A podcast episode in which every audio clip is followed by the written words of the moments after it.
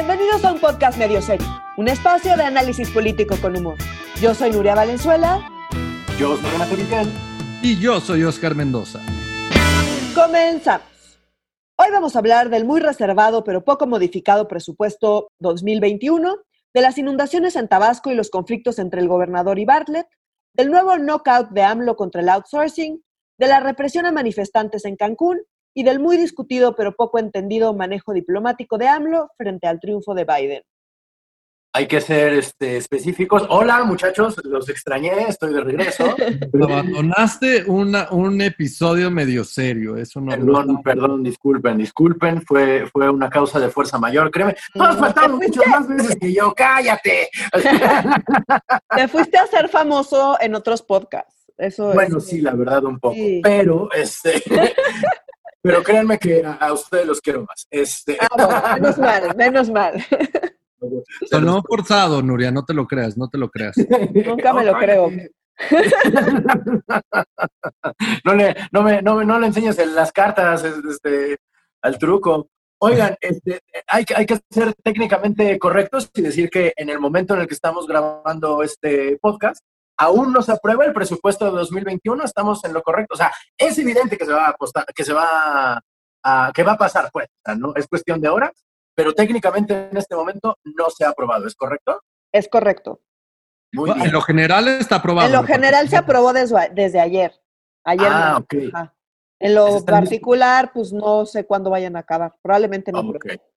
Probablemente no pronto. No, Resulta que eh, hay más de mil reservas eh, al presupuesto. mil comentarios al respecto. Mil no estoy de acuerdo. Mil no estoy de acuerdo. ¿Cómo ven si lo cambiamos? Donde pues la mayoría de Morena y sus aliados en diputados dicen sí, ajá, ya que terminas de hablar. No, yo eh, no estoy de acuerdo con tu, con tu cambio propuesto. Siguiente siguiente comentario. Y así llevan horas desde ayer y seguramente así seguirán. Y sí es impresionante eh, lo, que, lo, poco que parece que van a terminar modificándolo. Yo no me acuerdo cuál, cuál fue el último año donde había tan pocos cambios entre la propuesta que envía Hacienda y el presupuesto aprobado. Normalmente... No hay muchos eh, cambios también, o sea, como no, hay... hay algunos rubros que se mueven bastante, que se discuten bastante y que están más abiertos a modificarse. Eh, ahora nada. O sea, lo que te diría AMLO es que esos son los rubros del moche, que eran este, los, los, temas culturales, el tema de las carreteras, temas de construcción de infraestructura. Mm. Pues dado que el dedito de AMLO decide cómo es absolutamente todo y ya se acabó la corrupción, entonces no se puede tocar. Nuria, tú tienes ese dato, pero creo que en los últimos 20 o 25 años de la historia de aprobación de presupuestos de egreso, creo que nunca se han modificado más de 5% en su totalidad. No, realmente no, pero ojo, porque aquí es importante decir que buena parte del presupuesto se va a cosas que realmente no se pueden mover. Eh, y la, ¿no? Entonces, eh, también em, analizarlo vía porcentaje, pues puede ser eh, un poco engañoso, ¿no? Lo que sí se puede mover y lo que normalmente suele discutirse em, tiene que ver con pues, el gasto corriente de las... De entonces, bueno, ¿qué, ¿qué pasó con ese presupuesto? ¿Cómo se ve? Pues para muchos se ve muy poco adecuado dadas las condiciones que vivimos, ¿no? Dado la pandemia. Eh, no parece estar respondiendo a la pandemia, parece más bien ser un presupuesto inercial con respecto al del año pasado y, con... algunos cambios eh, que responden más a las necesidades y a la agenda de AMLO que a las condiciones mundiales actuales. ¡Ah, hijo! Pero inercial con recortes, ¿no, Nuria? O sea, porque dado que el, la ley de ingresos es más baja, Así es. Económica, entonces, inercial en ese sentido, pero también pero ahí también hay aumentos de presupuesto. Ah, que son las como, como el aeropuerto, como el tren Entonces, a ver, me voy, me voy rápido. Entonces, la primera es el tema del gasto federalizado, que ya lo, hemos venido comentando, que ya había habido como muchos, uh, muchas quejas de parte de los estados. Pues recordemos que el gasto federalizado es todo, todo el presupuesto que se va a estados y municipios, la parte del presupuesto que se va directamente a estados y municipios. Esta parte de gasto federalizado se redujo en 4% en términos reales con respecto al año pasado. Entonces, obviamente, em, pues los estados se andan quejando. Ahora, no a todos los estados les tocó, les tocó el recorte parejo. Entonces, los más afectados fueron Baja California Sur, la Ciudad de México, Sonora, Nuevo León y Tabasco. Órale. No son puros estados gobernados por la oposición. Eso está, interesante. De hecho, los menos afectados, el primero fue eh, Tamaulipas, que sí es de la oposición. Entonces, digamos, no necesariamente esto sigue una lógica como, eh, como política tan clara, pues. Eh, Tamaulipas, o, no tan, o, no tan, obvia en todo caso. Por eso, ¿no? tan clara, ajá, pero Tamaulipas. Tamaulipas, Zacatecas, Durango y Guerrero eh, son los estados menos afectados. Como sea, el gasto federalizado en su conjunto sí tuvo una reducción de 4% en términos reales. Después, eh, por ejemplo, Sedena, el presupuesto de Sedena eh, aumenta en 16%, que suena escandaloso, pero esto se explica pues, buena parte por el tema de Santa Lucía. Oh. Y hablando de Santa Lucía, esto es como una de las cosas más criticadas porque eh, todos los proyectos estos como emblemáticos de AMLO, el Tren Maya, Dos Bocas, Santa Lucía, el corredor este que pasa por el istmo de Tehuantepec, el Tren México-Toluca, eh, en conjunto tienen eh, casi el doble de recursos que el año pasado.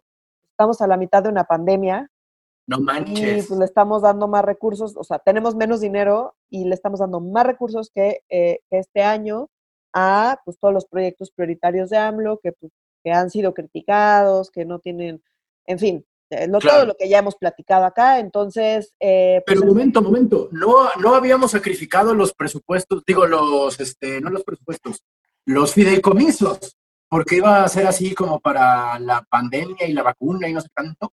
Ese es otro tema. Resulta ah. que el dinero de los fideicomisos y los famosos 33 mil millones del Fondo de Salud para el Bienestar, pues no se ven reflejados, o sea, no nos queda claro a dónde se fueron, pero pues parece que a salud no. ¿Cómo crees? Sí, ¿no? O sea, seguro se fueron a gasto corriente. O sí, se fueron a gasto corriente, pero ni siquiera, o sea, no hay un aumento para, para el IMSS y el ISTE, o sea, sus presupuestos son básicamente inerciales, o sea, son muy parecidos a los del año pasado. El año pasado que no había pandemia, no manches. Ajá, exactamente. Entonces... Eh, que no había suficientes respiradores ni suficientes medicinas. Ajá. Entonces está, está grave la cosa porque no nos queda claro como toda esa justificación para desaparecer los fideicomisos y sus 33 mil millones, pues no se ven reflejados en los programas de, en el presupuesto, te digo, para el IMSS y el ISTE, que pues son los que se encargan de atender a, pues, a la mayor parte de, entonces, bueno, eh, está, está, ese tema está bastante preocupante. Y por último está el tema de eh, seguridad. Entonces, no sé si se acuerdan, porque ya pasó un año, pero el año pasado la Guardia Nacional no recibió el dinero de manera directa, sino que todavía estaba la figura de la Policía Federal y pues, le dieron recursos a la Guardia Nacional vía la figura de la Policía Federal en el presupuesto. Pues este año ya, ahora sí, lo recibió todo la Guardia Nacional y recibió más presupuesto que el año pasado.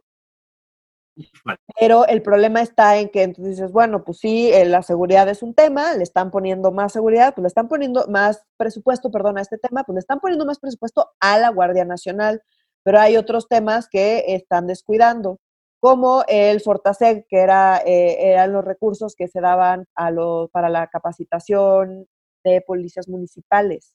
Ah, está grave porque pues está metiendo más dinero a toda la parte centralizada y se está descuidando la parte local, lo cual es grave porque pasan cosas y ya lo hablaremos en un ratito, como lo que pasó en Cancún, que pues nada más es reflejo de que definitivamente se necesita mejor capacitación y más recursos para las policías locales. Y no solo eso, sino que no podemos tratar el tema de seguridad en todo el país de manera centralizada y pensando que el problema en, en todas las regiones es exactamente el mismo. Entonces, en este sentido... el problema que yo veo, Nuria, o sea, como son dos, o sea, como por el lado del argumento de Morena es, hemos tenido Fortaseg los últimos 15 años, o desde que inició la guerra contra el narco, por lo menos, eh, las capacidades de las policías municipales son muy pocas las que son mejores, casi todas las policías municipales están infiltradas. Entonces, es todo un discurso que va alrededor de el Fortaseg se ha utilizado para la corrupción y para cosas que no funcionan. Pero el antídoto de esta administración es la Guardia Nacional. Y mi preocupación con la Guardia Nacional es que eso lo despliega la federación y entonces de nuevo dejas completamente desprotegidos a los municipios, o sea, como el Fortaseg, al igual que otros este, programas de fortalecimiento institucional, tú podías acceder o los municipios podían acceder a estos municipios dependiendo como una tarjeta de tabulación, o sea, como, por la calificación que tenían los municipios. O sea, mm. si habías hecho mejoras en la seguridad o habías capacitado a tus policías en trato, buen trato a la gente o este, aumentaba la denuncia o temas como esto, tenías más derecho a acceder a más recursos para fortalecer a tus policías, para capacitarlos o para comprar equipo, que eso también creo que es importante, o sea, que tengan chalecos antibalas, que tengan patrullas, porque pues muchas veces desde los estados, en los presupuestos locales de los estados, no se les da este presupuesto a los municipios. Ahora que se quita este presupuesto, pues regresamos al statu quo de antes. ¿Y cuál es el statu quo de antes? Donde teníamos completamente olvidadas a la policía municipal y parte del diagnóstico original es que no teníamos policía local. Entonces le competía a la Policía Federal y después al Ejército y la Marina de encargarse de toda la seguridad. Recordemos cuántos casos ha habido en México donde llega el ejército o la Guardia Nacional y quita las armas de todo y, desarma y, por completo corporaciones policíacas municipales y asumen temporalmente esas, esas, capacidades, eh, pues por un tema para intentar solucionar todos los problemas que hay en estas, en estas corporaciones que pues están muy, muy infiltradas por muchas razones, porque no tienen equipamiento, no solo no es un tema de son corruptos y son los hijos de la chingada los policías municipales, pues les pagan muy poquito dinero, no tienen equipamiento y el Fortaseg era pues parte para eso y que ahora pues ya no lo van a tener y que creo que los estados y pues mucho de la oposición está levantando los ojos y también varios legisladores de Morena y diputados de Morena metieron reservas para, este, para que este, estos fondos, el Fortaseg, el, el de fortalecimiento en materia de seguridad, permanecieron, pero pues no sirvió de absolutamente nada, porque Andrés Manuel dijo que por pandemia todo es centralizado y a la fregada. Así es, entonces, bueno, pues yo insisto, los problemas de seguridad son muy distintos en cada, en, cada región, o sea, no nada más en cada estado, sino en, casi en cada municipio. Exacto, en cada municipio hay eh, particularidades que tendrían que ser atendidas eh, como eso, como muy particulares a ese municipio. Entonces, pues mientras más centralices, eh, pues más pierdes este, este enfoque y más complicado se vuelve realmente poder resolver el problema, porque resolver un problema tan complejo y tan diverso eh, de manera centralizada, pues es prácticamente imposible. Entonces, eh, pues sí, e, estos cambios eh, en el presupuesto sí, sí preocupan justamente por todo lo que explicaba Oscar. Y ya por último, pues, ¿qué pasa con los programas sociales para AMLO? Pues adivinen cuáles tienen un poquito, no mucho, porque pues no hay mucho dinero, cuáles tienen un poquito más de presupuesto. Jóvenes construyendo el futuro. Jóvenes construyendo el futuro. Sembrando ah, vida. no. Los árboles frutales. No. ¿No? No. Este, crédito a la palabra. No. Las becas para el bienestar, ya, ya, ya. Las becas para el bienestar y el programa de bienestar para personas con discapacidad, es decir, aquellos que son transferencias directas, o sea, dar dinero a la gente electoralmente, pues es muy conveniente, entonces esos sí tuvieron un aumento en su presupuesto. Está cabrón eh, que aumenten el crédito a la palabra, o sea, como Ah, de hecho, eso está cabrón, porque ah, está, ¿se acuerdan de las tandas para el bienestar? Que como que en algún momento dijeron que esa iba a ser la clave para superar la pandemia. Bueno, pues su presupuesto se redujo, muchachos, en 48.7%. No manches. Sí, a la mitad casi. Entonces, pues no es, eh, básicamente los programas sociales consisten en darle dinero a la gente, que es muy redituable electoralmente, y pues, no, no mucho más. Mira, aplicaron la táctica priista. Qué raro, mira. ¿Quién hubiera sospechado que esa iban a aplicar, caramba? O sea, que en lugar de, o ver, que en lugar de decir lo que todas las organizaciones no, gubernamentales le decían, la clave está en mejorar las policías este, municipales, mejor la Guardia Nacional, y como la abuela le da más sopa al nieto con sentido. tú podías saber cuánto te quería tu abuela comparando cuánto de sopa te ponía con tus primos. O sea, así es, así es el, presidente con, con, el presupuesto, ¿verdad? O sea, como te, volteas a ver y dices, ah, claramente este cabrón lo quiere más, ¿verdad? Oye, Nuria, yo tengo una duda, o sea, como no sé si se pueda saber a nivel presupuesto, pero y si, y si me lo puede responder este, este podcast o el próximo, pero ¿sabemos si se dejó un fondo de contingencia para comprar la pinche vacuna o no? ¿O de dónde van a salir los miles de millones de pesos que se requiere para la vacuna? eh, no se sabe bien, o sea, hasta lo que le digo, tendría que meterme a verlo de fondo para como responderte, porque lo que, como que lo que he leído son análisis no míos. Entonces, hasta lo que he leído dicen que no queda claro de dónde van a salir esos fondos y tampoco queda claro cómo se está traduciendo, te digo, eh, la parte de los fideicomisos y en los 33 mil pesos del Fondo Este de Salud. Em, es, hay algunos documentos que te explican y que te justifican esas cosas, pero están medio ocultos. Entonces, tendría que meterme a revisar esos para decirte con certeza. Pero según todo lo que he revisado de quien ya se empezó a meter a analizar esto, no, no se puede saber. O algo, mi, mi, mi instinto de que, de que o sea, mi instinto de persona ignorante me dice que si hubiera un rubro así marcado para la vacuna, ya lo hubieran dicho. ¿Sabes? Como no, no lo subrayarían con, con marcatexto para que todo el mundo dijera, ven, ven, eh, y esto es para la vacuna, ¿no? Cuando pones en cada cochinito para qué es cada cosa, para la fiesta, para el porro, para la vacuna, no hay, si no hay un cochinito y no nos están presumiendo un cochinito particular que dice, este es para el COVID, me late que, que ¿Saben qué pasa? ¿Saben qué pasa? Que con el tema del presupuesto, acuérdense que es un proceso súper largo. Entonces, la ah. estructura programática, o sea, el cascarón donde van a meter el dinero, se, se establece desde mucho antes.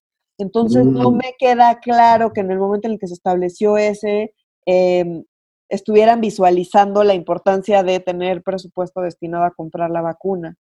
Eh, no, porque, o sea, como cuando sale la estructura programática, ya existía el COVID. O sea, sí, pero no sé si, como que si veía, si estaban dimensionando que iban a tardarse hasta 2021, ya, o sea, como que yo sospecho que quizá asumieron que era algo que se iba a resolver durante este año. Ya, y sabes que también sospecho, si es que no está etiquetado como tal de esa manera, seguramente fue contemplado. Y si no fue contemplado, ¿se acuerdan cómo fue el inicio del sexenio donde cómprense pipas para transportar gasolina? Así es, o sea, si no lo van a hacer, pues al Chile, o sea, como salga, como puedan, eh, y pues van a mover el dinero para que eso salga, porque no se pueden dar el lujo de que no salga. Que nos gustaría verlo estructurado y planeado, pues sí, porque además, pues yo les recuerdo eh, que pues eso fue lo que nos prometió el secretario Herrera con sus videos de por qué era súper importante eliminar los fideicomisos, dijo que mayor transparencia y era mejor operar las cosas vía eh, programación, ¿no? Eh, del presupuesto, entonces pues no lo estamos viendo en su programación del presupuesto y pues a mí sinceramente sí me preocupa porque dónde quedó su justificación de la transparencia y demás, pues quién sabe. Entonces, em, pues sí, y ya, ya, ahora sí para terminar, la última cosa preocupante para, para irnos con una, es que el presupuesto de Pemex aumenta y la razón de este aumento es porque pues aumentó el costo de su deuda. Como, oh. como pues se achafó Pemex, pues ya prestar, para prestarle a Pemex, pues le cobran más, sale más caro, entonces pues le tienen que dar más dinero porque su deuda es más cara. Yo creía que era por dos bocas, Nuria. No, eso se lo dieron a Sedena. No, traga dinero, traga dinero como si tuviera dos bocas. Ah, no, a Sedena no, me confundí con él, ya estoy diciendo pendejadas. Este, no, lo de Sedena, lo de Sedena es Santa Lucía. Es que para mí Santa Lucía y Dos Bocas son cosas que no deberían existir, están en el mismo cajón en mi mente.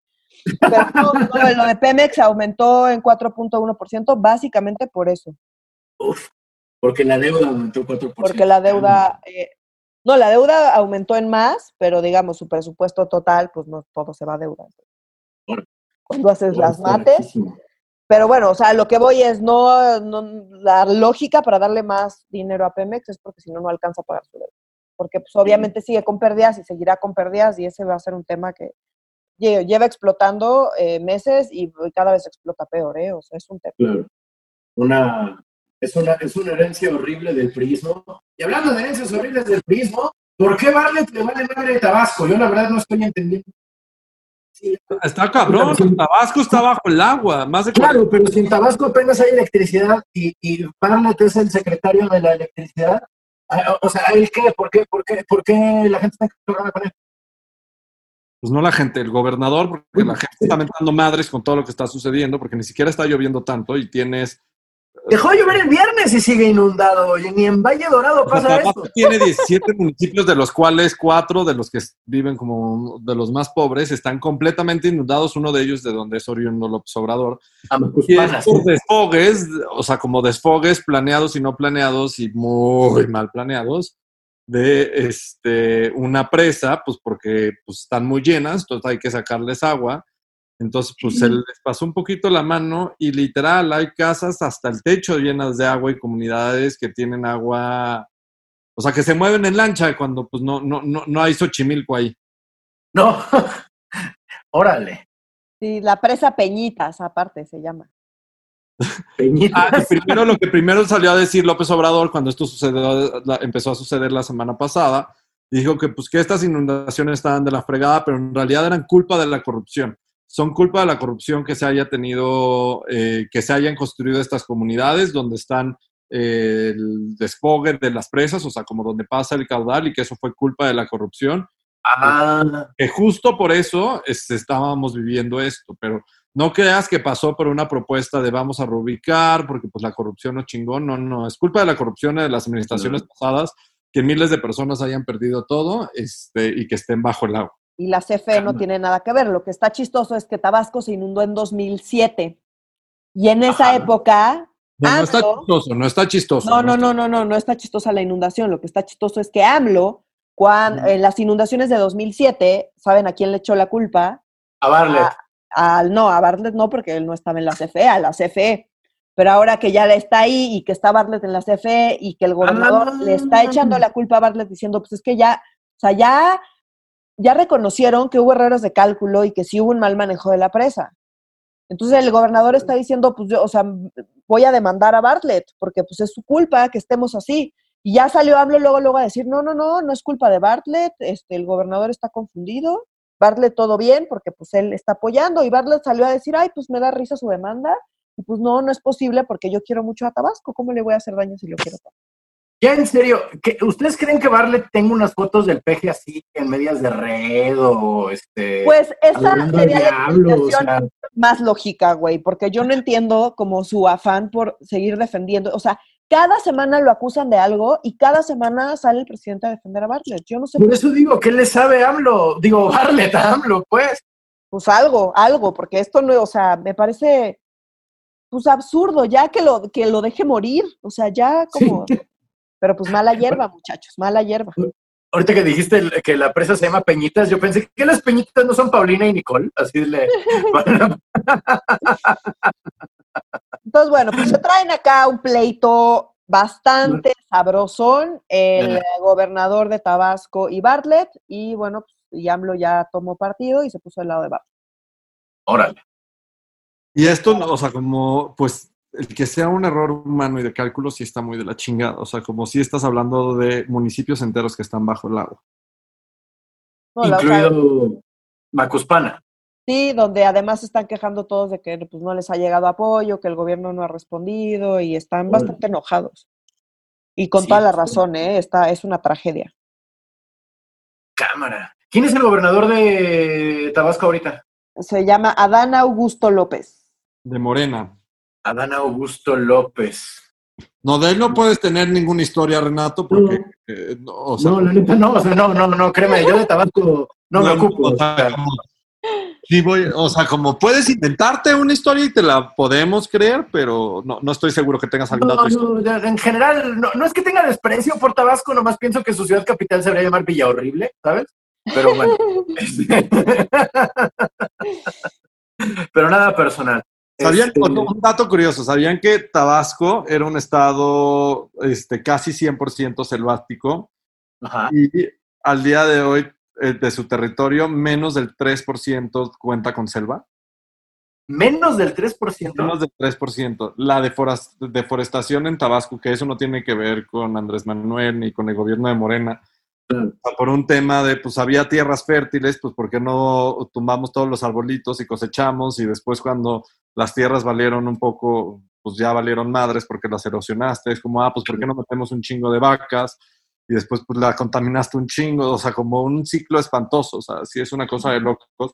Y si ven una foto satelital de Tabasco, está todo talado, talado, talado, y después tiene ahí una manchita verde, que es donde empieza el corredor biológico mesoamericano, que es, una, es una cosa a mí súper loca. A mí es un dato curioso que a mí me sorprendió muchísimo cuando lo, lo aprendí. Pues el calentamiento global, estamos diciendo que es quien realmente... O sea, que el error humano está cabrón, pero el, calenta, el, la crisis climática también es parte, es síntoma, pues, de esto. pues sí, pero también lo... Pero es un mal manejo, o sea, porque pues hay maneras de, o sea, si vas a sembrar hay maneras de sembrar, si vas a talar hay maneras de talar, si vas a, pero pues nada más de llegar a destruir todo y ver qué, qué renta le sacas, pues sí está cabrón. Y seguramente Andrés Manuel algo tendrá razón que las comunidades está, pasan por el caudal del río, o sea, de donde desfogan las presas. No me sorprendría que eso sucedió en administraciones priistas, panistas, pero también creo que con las decisiones que toma Bartlett, si ahorita se estuviera construyendo una presa, creo que es lo único que nos falta, ¿no? Ya tenemos un trenecito, ya tenemos, este, vamos a tener aeropuertos que nos sirven, vamos a tener refinar. Nos faltan unas presas como pues para recuperar este sentido de los 70 de, del desarrollo. Es buenísimo construir una presa cuando le debes agua a Estados Unidos. Entonces, construir ahora una presa, Renato, este, pues seguramente si Barle toma la decisión va a pasar por, pues no sé, Villa Horrible o cómo le, le llamas tú. Sí, Villa Horrible. yo no tengo ningún problema con Tabasco, güey. No, yo tampoco, nomás es muy feo, no, no, es nada personal. Por cierto, o sea, como sí, sí me, me parece impresionante Tabasco. Es muy, es muy así. Eh, oigan, pero hablando de, cosas que el presidente estaba ocupándose en lugar de ocuparse Tabasco, tiene un nuevo, bueno, no un nuevo enemigo, ya lo hemos hablado, pero se aventó un, nuevo round contra su nuevo, este, su nuevo rival outsourcing, ¿no? Sí. Que ya está out o qué pasó? O sea, ¿cómo, o sea, ya lo comentábamos Duri y yo la semana pasada de que Andrés Manuel ya traía esto entre ceja y ceja y que se iba a ir con todo y que lo iba a hacer como algo similar a las factureras. Ya había habido un buen de iniciativas y en, este, en especial una de, Napoleón, del senador, ay, esta suena rarísimo, de Napoleón Gómez Urrutia, el líder. De Napito, pues. del Napo. Del Napo. Está del Napo. de Napito y que Monreal y todo Morena lo había detenido porque decían, ¿cómo prohibir el outsourcing? No hay manera y no sé qué, pero ahora ya salió a decir el presidente pues que ya con las facturadas lograron algo chingón, nos ha aumentado la, factura, la, la, recaudación, que qué bueno, pero todavía no acaban con el problema, que esperaban que lo del tema outsourcing se autorregulara, como combatiendo las factureras. Mm. Y pues no, no sucedió, eh, según los ojos de AMLO. Creo que en parte el diagnóstico no puedo decir que, como lo plantea Andrés Manuel, el diagnóstico no es incorrecto, nada más que como, igual que dijimos la semana pasada, Nuria, es un tema sumamente complejo que no hay soluciones blanco y negro. Pero lo que dice Andrés Manuel es que se va a prohibir de, por completo el outsourcing con unas excepciones medio que no son excepciones, nadie va a poder tener casi acceso al outsourcing. Y la razón es porque está habiendo una afectación a la pensión de los trabajadores, porque se le está pagando, se declara o lo registra la gente con menos de lo que realmente ganan y por lo tanto se hacen menos. Recordemos que la pensión se calcula las aportaciones de la pensión dependiendo de cuánto gane el trabajador. También hay una afectación al fondo de vivienda y una afectación a las liquidaciones, porque por ahí de diciembre les dicen a la fregada y no liquidan a nadie y no saben de quiénes son los trabajadores. Cuando te digo ese diagnóstico, pues sí suena de la fregada, ¿no? Entonces, lo que decidió Andrés Manuel el día de hoy jueves, mandó una iniciativa a diputados donde se modifican pues seis leyes, la Ley Federal de Trabajo, la del Seguro Social, la de Infonavit, la de ISR, la de IVA y el Código Fiscal de la Federación para prohibir la subcontratación de personal este, para las personas físicas o morales eh, y entonces ya no van a poder utilizar este, esa figura.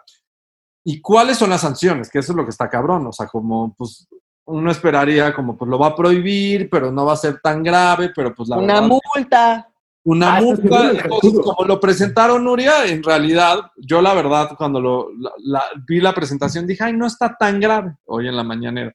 Pero leí la iniciativa y ya cambió, porque cuando lo, lo presentaron, dijeron como, pues mira, pues le vamos a echar ganitas, como algunos va a ser por defraudación fiscal, ahí ya te empieza a asustar, así lo dijeron. El segundo es como pues aquellas empresas que contraten, tengan trabajados vía outsourcing, no van a poder deducir impuestos. Dices, no, está feo, pero no está tan grave. Y tercero, te impondrán multas a quienes incumplan, ¿no? Dices, pues está bien, es justo, ¿no? Pero después leí la iniciativa y pues no, lo que propone, o sea, por el tema de defraudación fiscal es prisión preventiva oficiosa, y penas agravadas a los casos de subcontratación y simulación de contratación de servicios especializados realizado por cualquier grupo de tres o más personas y cualquier empresa o persona que haya recurrido a estos esquemas ilegales. Recordemos que cualquier persona recurre a estos esquemas, ya es un grupo de tres personas o más, porque es la persona que contrata, la, la, empresa dueña de la primera empresa que subcontrata y la tercera que es la que paga, la facturera.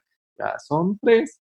Entonces, es prisión preventiva oficiosa, de nuevo, igualito que el de factureras, y le jaló muy bien el de factureras. Recordemos que en el primer semestre del año, en pleno COVID y crisis económica, y que el gobierno debió haber recaudado mucho menos, pues en realidad, en especial, perdón, en el primer trimestre del año recaudaron un chingo más porque la gente estaba asustadísima por el tema de las factureras, un montonal de empresas se acercaron a decir, oye, utilicé factureras, pero te pago todo esto, a otras como FEMSA le dijeron como, me, si no pagas te voy a esquinar, cabrón. Entonces pagaron miles de mm. millones de pesos y así. Y así me puedo seguir con esta historia. Pues ahora con el outsourcing es lo mismo. A mí me preocupa un tema de pues justo en plena crisis económica, la no flexibilización, pues sí creo que no va a ayudar y va a aumentar o la economía informal, o sea, donde un chingo de gente le va a pagar a sus trabajadores en, efectivo. O los despidos masivos, porque un montonal de gente va a decir como, pues yo tenía este trabajador con un salario mínimo, pues ahora en realidad cuando gana, no sé, son 10 o 20 salarios mínimos, por decir lo que sea, y no me alcanza para pagarle ese sueldo, o le va a decir a la gente como, pues yo te voy a pagar mucho menos porque no puedo pagarte completo y tus aportaciones. No es una historia blanco y negro, de nuevo, lo dijimos y lo hemos dicho, también lo hemos comentado contigo, Renato, no es blanco y negro de nadie debería estar en outsourcing y apoyamos el outsourcing, que se chinguen los derechos de los trabajadores. Definitivamente no, estamos a favor de los derechos de los trabajadores que reciban este, su pensión, que reciban, reciban su fondo de vivienda y la liquidación que les corresponde por ley. Pero ante la plena crisis económica no creo que es la mejor solución y cuando hay despidos masivos, cierres masivos de empresas y la economía pues no se reactiva, no creo que sea tu mejor solución ahorita pues esquinar a los empresarios porque, además esto le pega, le pega sobre todo, como ya lo habíamos dicho, a las empresas medianas y pequeñas. Y está súper grave. Esto es en la industria de servicios, como la hotelera, restaurantera, o sea que ya están de la chingada las condiciones para los trabajadores. Ahora se los van a peor, pero no poner peor. Claro.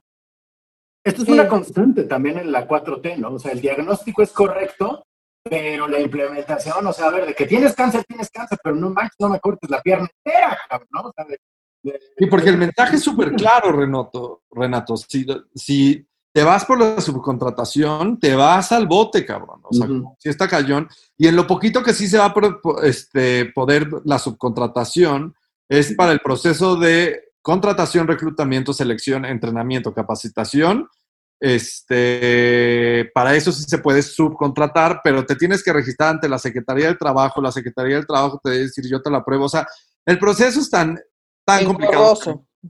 O sea, como engorroso.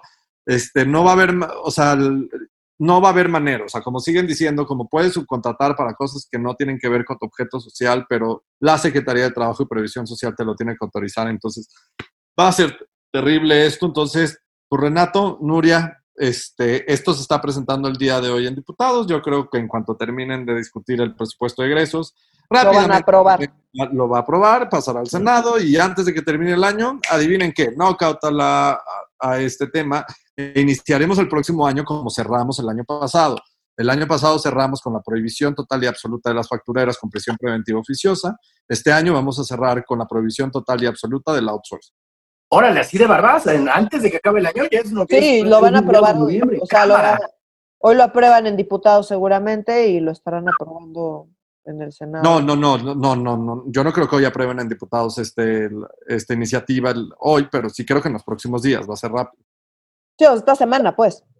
Sí, va a ser muy rápido. Este... Porque ya está, ¿no? Ya está en, no, todavía no la pasan a comisión. Ah, ok, ok, ok. Hoy Andrés Manuel, entonces. Ya, ya, ya, es cierto. La mesa directiva la tiene que turnar a comisiones o la tiene, le tienen que dispensar todos los trámites para aprobarle en fast track. ¿Qué es probable que pase. Yo creo que va a pasar a comisiones, le van a hacer un dictamen en un segundo y. Nada, o sea. Ya además lo que está pasando ahorita ya es una tragedia. O sea, podría no haber legisladores y sería lo mismo.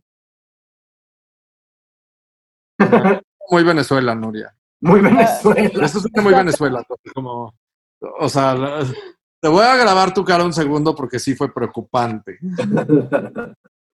Este. Oigan, y hablando de temas sumamente agradables y que hablan maravillas del futuro de este país, hubo una represión terrorífica, hablando de policías locales, a, manos de la policía local, de, o sea, municipal de Cancún, municipal. de Juárez, y también de Guardia Nacional, es que ya ahí sí no, eh, eh, o sea, leí la neta titular donde decía que había participación de la Guardia Nacional, pero no estamos tan seguros. Eh, pues yo todo lo que he leído y los videos que vi, todos son policía municipal. Policía local, Ojo, porque hay mando único. Ok. Entonces eso quiere decir que el control de la policía municipal en realidad lo tiene el Estado. Y eso fue muy evidente con lo que pasó. Entonces, rapidísimo, ¿qué fue lo que pasó? Bueno, pues resulta que el domingo, o sea, porque además todo fue muy rápido. El, domingo se emitió eh, una alerta eh, por la desaparición de Bianca Alejandrina Lorenzana Alvarado, ¿no? Eh, sus amigas le llamaban Alexis, y ese mismo día se encontró su cuerpo, ¿no? Entonces, pues las organizaciones feministas de, Quintana Roo se organizaron para ir a manifestarse ese día en la tarde, a las 5 de la tarde, en las fiscalías de, de los municipios de Quintana Roo. Entonces, eh, estaban en plena manifestación, eh, empezaron en la zona hotelera de Cancún y demás, se dirigieron a la Fiscalía General del Estado y cuando llegaron a la Fiscalía, pues ya estaban muy enojadas y empezaron lo, típico de siempre, empezaron a hacer pintas y empezaron a, golpear cosas y a romper cosas y demás, em, exigiendo justicia en el, en el Palacio Municipal. Y en ese momento, la policía municipal decidió que pues, para dispersar la manifestación, que era, hay que aclararlo, de puras mujeres enojadas, porque aquí quiero hacer un paréntesis, eh, si no lo han visto, eh, los invito a que lo vean, el documental de Maricel Escobedo en Netflix. La verdad es que mm, es un retrato muy claro de cómo lo último que hay es justicia para los feminicidios y es una historia espantosa eh, donde yo la verdad la conocía como por cachos, pero ver todo el documental fue muy impactante. De verdad, los invito, si siguen pensando que, que qué horror las pintas y que qué horror la violencia de las feministas y que cómo es posible que, que por qué no lo hacen como dijo AMLO, pues que se manifiesten pero pacíficamente, que le aprendan a Gandhi. Vayan, vean el documental de eh, las tres muertes de Marisol Escobedo y luego me vienen a decir si les parece si, les, si siguen opinando lo mismo y si le quieren seguir diciendo a esta gente que se deje de enojar y que se vaya por la vía pacífica, ¿no? Es una historia espantosa de un feminicidio donde era súper claro quién había sido eh, quién había sido el agresor y quién fue el feminicida y cómo no pasa absolutamente nada por más que se intenta por todas las vías posibles y pacíficas y legales de obtener justicia. Entonces, como ese caso, hay casos todos los días. Entonces ya pacífico, no pacífico, da igual cómo te termines manifestando porque no sucede nada con los, con los feminicidios. Y eso es parte del punto y eso es parte como del enojo. Entonces, bueno, en este contexto pues, se le hace fácil a la policía municipal disparar al aire, hubo varios heridos, fue, se hizo un desmadre a quien en su sano juicio se le ocurre disparar en una manifestación de feministas donde acaban de matar a una mujer y se están manifestando, están exigiendo justicia, con todo el contexto como está, ¿a quién se le ocurre disparar? a la gente para dispersar, pues bueno, a la policía municipal. A, la policía municipal. A la policía municipal del municipio Benito Juárez en Quintana Roo. Evidentemente, los videos empezaron a circular en ese instante en Twitter, se hizo viral rapidísimo y pues empezó, empezaron a echarse la bolita, porque en los videos se veía que era la policía municipal, pero pues es mando único, entonces pues el, que si es el Estado, que si es el municipio, total que al día siguiente pues empezaron a caer eh, pues todos los, eh, el, primero en caer, digamos, el primero en, en ser destituido fue el director de la policía municipal de Cancún, la alcaldesa salió como muy indignada a decir que eso era que, eso estaba muy mal y destituyó al director de la Policía Municipal.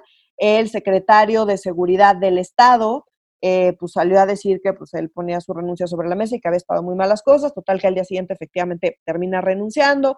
Salió el gobernador donde publicó también un video en Twitter diciendo que pues el director, justo el director de la policía de Cancún, pues él, él era el responsable directamente y que él era el que había ordenado las detonaciones. Entonces, el punto es que se echaba la bolita entre el gobierno municipal, que es de Morena, y el gobierno estatal que, es de, que es del PAN. Entonces, pues en esos dimes y diretes, les digo, pues ya cayó el, de, el director de la policía municipal, el secretario de Seguridad del Estado, y pues mientras se supone que siguen las investigaciones para ver qué fue lo que pasó, pero bueno, el punto está en que pues, evidentemente no hay ningún tipo de capacitación para las policías locales. No.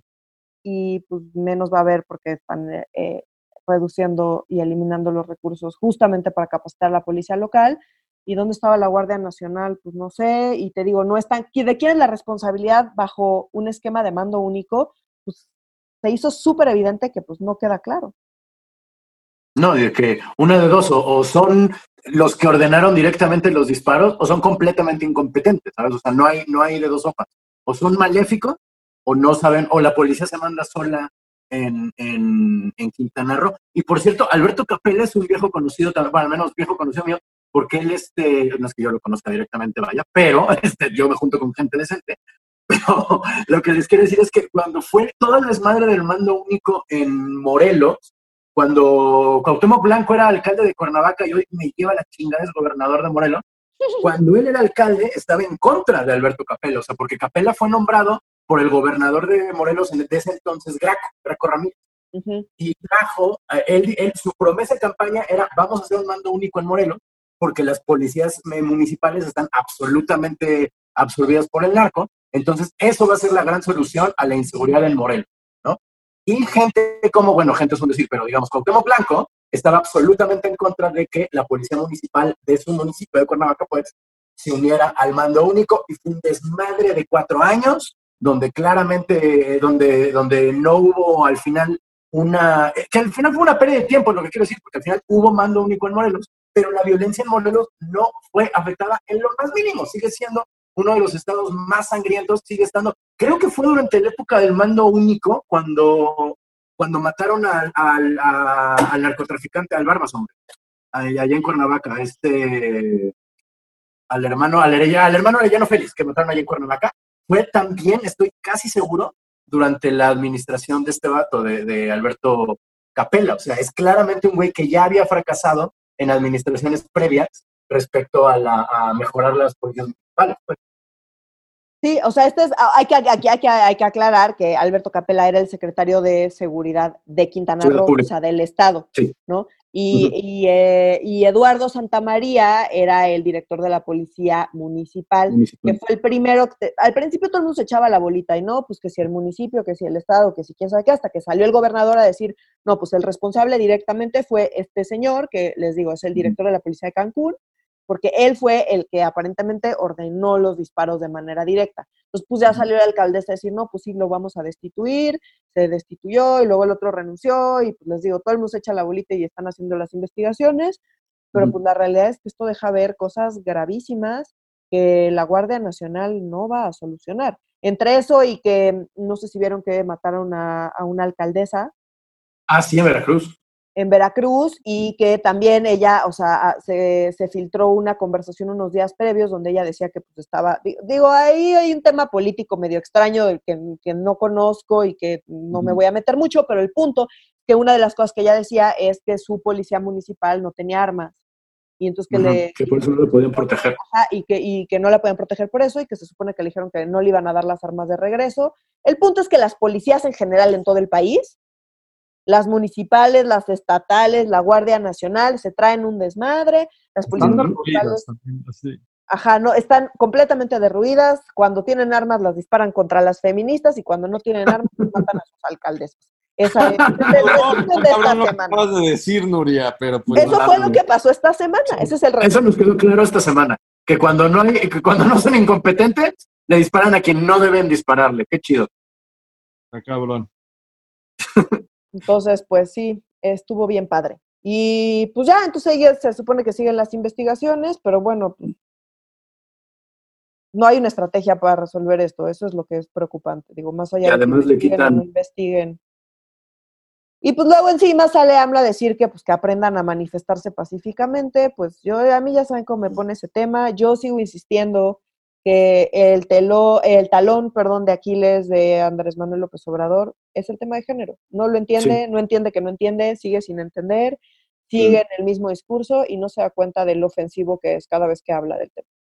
Bueno, creo que lo sigue como a todas las víctimas, Nuria, pues que no le importa, o sea, porque hay otros temas en la agenda y esto no es un tema en su agenda, todo lo que tenga que ver este, con movimientos feministas, pero tampoco un montonal de otros grupos de víctimas que pues no, o sea, en campañas te pelo un montonal, pero ya como, ay, qué raro suena eso, ¿no? Para Morena.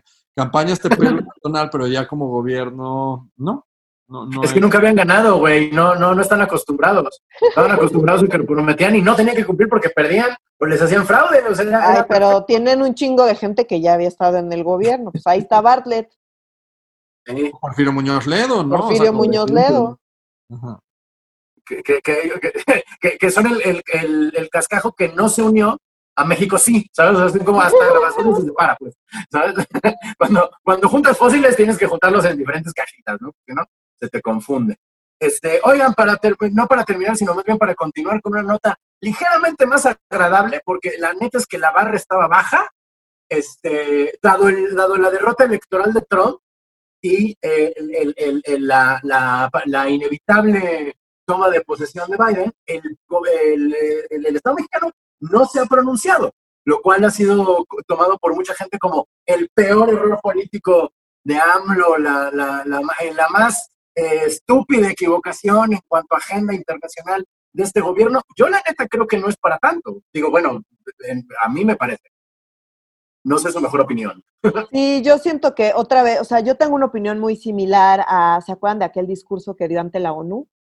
Que todo el mundo dijo, ay, ¿cómo es posible? Y nos hizo quedar en ridículo. Y, ah, Pues yo medio tengo una opinión similar en el sentido de que recordemos que AMLO es un presidente muy particular en los temas, em, en los temas diplomáticos internacionales, porque desde el mero principio no se ha hecho cargo de ninguno de estos temas. Él siempre, su agenda y sus ojos y sus discursos siempre están viendo hacia adentro, hacia México, no hacia afuera. Y quien se hace cargo de absolutamente todo es más celebrar. Entonces, yo lo que creo, y esto es una elucubración, es que Marcelo está manejando todo por debajo del agua, lo cual eh, eh, en cierto sentido me parece un, error de AMLO porque le está dando mucho poder o más poder del que ya de por sí tenía Marcelo. Entonces, pues si quiere que Claudia Sheinbaum tenga algún chance, pues debería de darle tanto poder. Entonces AMLO es como, pues yo no, entre que su corazoncito cada vez que alguien dice fraude, pues está como de ese lado, entre que su relación con Trump en realidad pues no era mala y se notó la única vez que ha salido del país a temas internacionales fue precisamente con Trump, durante la campaña de Trump. Entonces, eh, exactamente por qué razón decidió hacerlo, pues no lo sé, pero sí me parece muy congruente con AMLO que él, pues a mí la parte de afuera me tiene sin cuidado, Marcelo salió a decir, no, no, va a dar su declaración el presidente, nada más que se baje del avión porque está yendo a Tabasco. Se fue a Tabasco, llegó a Tabasco, se fue a nadar a Tabasco, se subió al helicóptero en Tabasco, sacó un video él en el helicóptero en Tabasco hablando como del problema de Tabasco y no mencionó absolutamente nada de la elección en Estados Unidos, como diciendo, yo estoy atendiendo los problemas de México y lo que le aqueja a la gente en México y lo que pasa en otros países no me importa. Y medio ese ha sido su discurso de, yo no me voy a meter y yo no me voy a meter. Ahora es cierto que en otras situaciones sí ha felicitado a los mandatarios que ganan antes de que se, se definan todas las cosas legalmente. El presidente de Bolivia, que al final pues, resultó que se había sido fraude, ese sí, y él ya lo había felicitado. En fin, como que entonces eso se comenta y cómo es posible y que ahora Estados Unidos y es un error garrafal. Pues yo creo que Marcelo lo está manejando y Marcelo lo seguirá manejando. La gente de afuera de México ya sabe que no deben pelar a AMLO. Yo me imagino que Marcelo les debe decir, así es mi viejito, tú no lo peles, el tema es conmigo así lo vamos a manejar y él así porque pues, es su política interna y así lo maneja, así es, él es medio raro, pero tú no te apures, eh, acá la cosa es conmigo y tú y yo amigos. Entonces yo siento... Pero los demócratas se la van a dejar ir también, o sea, como, o sea, como sí creo que hay un tema de inteligencia política entiendo como lo estás diciendo, Nuria, pero sí va a tener un costo político. Sí, pero creo que va a ser muy, o sea, creo que Marcelo lo está seguramente, lo está... además eh, están en el berrinche de que no le avisaron de Cienfuegos, entonces... Exacto, unas por... Están peleando, terminando, de que sí fue un pleito lo de Cienfuegos, al final, como que sí fue como... porque AMLO está declarando que se va a revisar la política de este, bilateral entre México y Estados Unidos porque pues no le avisaron nada de lo de Cienfuegos y eso es una mamada. Entonces, pues eso es un tema que nos trae caliente. Entonces también creo que esa es parte de la manera en cómo se van a poder hacer patch up things. De eso nunca va a volver a suceder y claramente va a suceder porque México no puede hacer eso. Me queda, me queda claro. A lo que voy es que se está manejando como, oh, por Dios, es un gran error y garrafal, y entonces, ¿y cómo vamos a quedar? Y Estados Unidos, y pues mientras están sucediendo otra serie de cosas, pero pues la narrativa es como AMLO diciendo, pues yo no me meto con las cosas externas, yo estoy muy preocupado por Tabasco y por lo que está pasando aquí, y lo que pasa en otros países a mí no me importa, que siempre ha sido su narrativa, y de pasada todos los que lo odian andan diciendo que es lo peor del mundo y que es un idiota y que cómo es posible, y pues ya, eh, y al final pues sigue siendo AMLO controlando la narrativa y siendo el malo malísimo para sus enemigos, que a él le sirve que le digan malo malísimo porque dice, ya ven, ya ven, estos fifís. Estos fifís, sí, sí, sí. Sí, o sea, la verdad es que iban y caen cada vez, es impresionante como cada vez van y dicen, oh, por Dios, AMLO es un idiota, ¿cómo es posible? y pues no, o sea, lo hace todas las veces, yo no sé por qué se siguen sorprendiendo, pero bueno. Es que también la gente es un poco adicta a eso y AMLO lo sabe. O sea, la gente necesita en su desayuno una taza de café, un cachito de fruta y hacerle, ¡ay, no! ¿A dónde vamos a parar? Porque si no, no se despiertan, ¿sabes? O sea, ese, ese, esa emoción, ese shot de adrenalina que solo te da el odio profundo de Andrés Manuel para poder salir y, bueno, no salir, pero poder producir y poder ser una persona este, eh, que sigue en el país, pues, o sea, ¿sabes? Si es, si hay banda que lo necesita, ¿cómo? Hay banda que necesita ver a, estos, a estas personas enojarse, ¿sabes? Y se hace un círculo vicioso. Y así es que controlamos la narrativa, ¿sabes? Sí, es exactamente como lo estás contando. Entonces, pues a mí me parece que es un poco triste que esa sea nuestra narrativa y que sea tan predecible todo. Pero bueno, pues así es. Es el país donde vivimos, ¿qué les digo? Sí.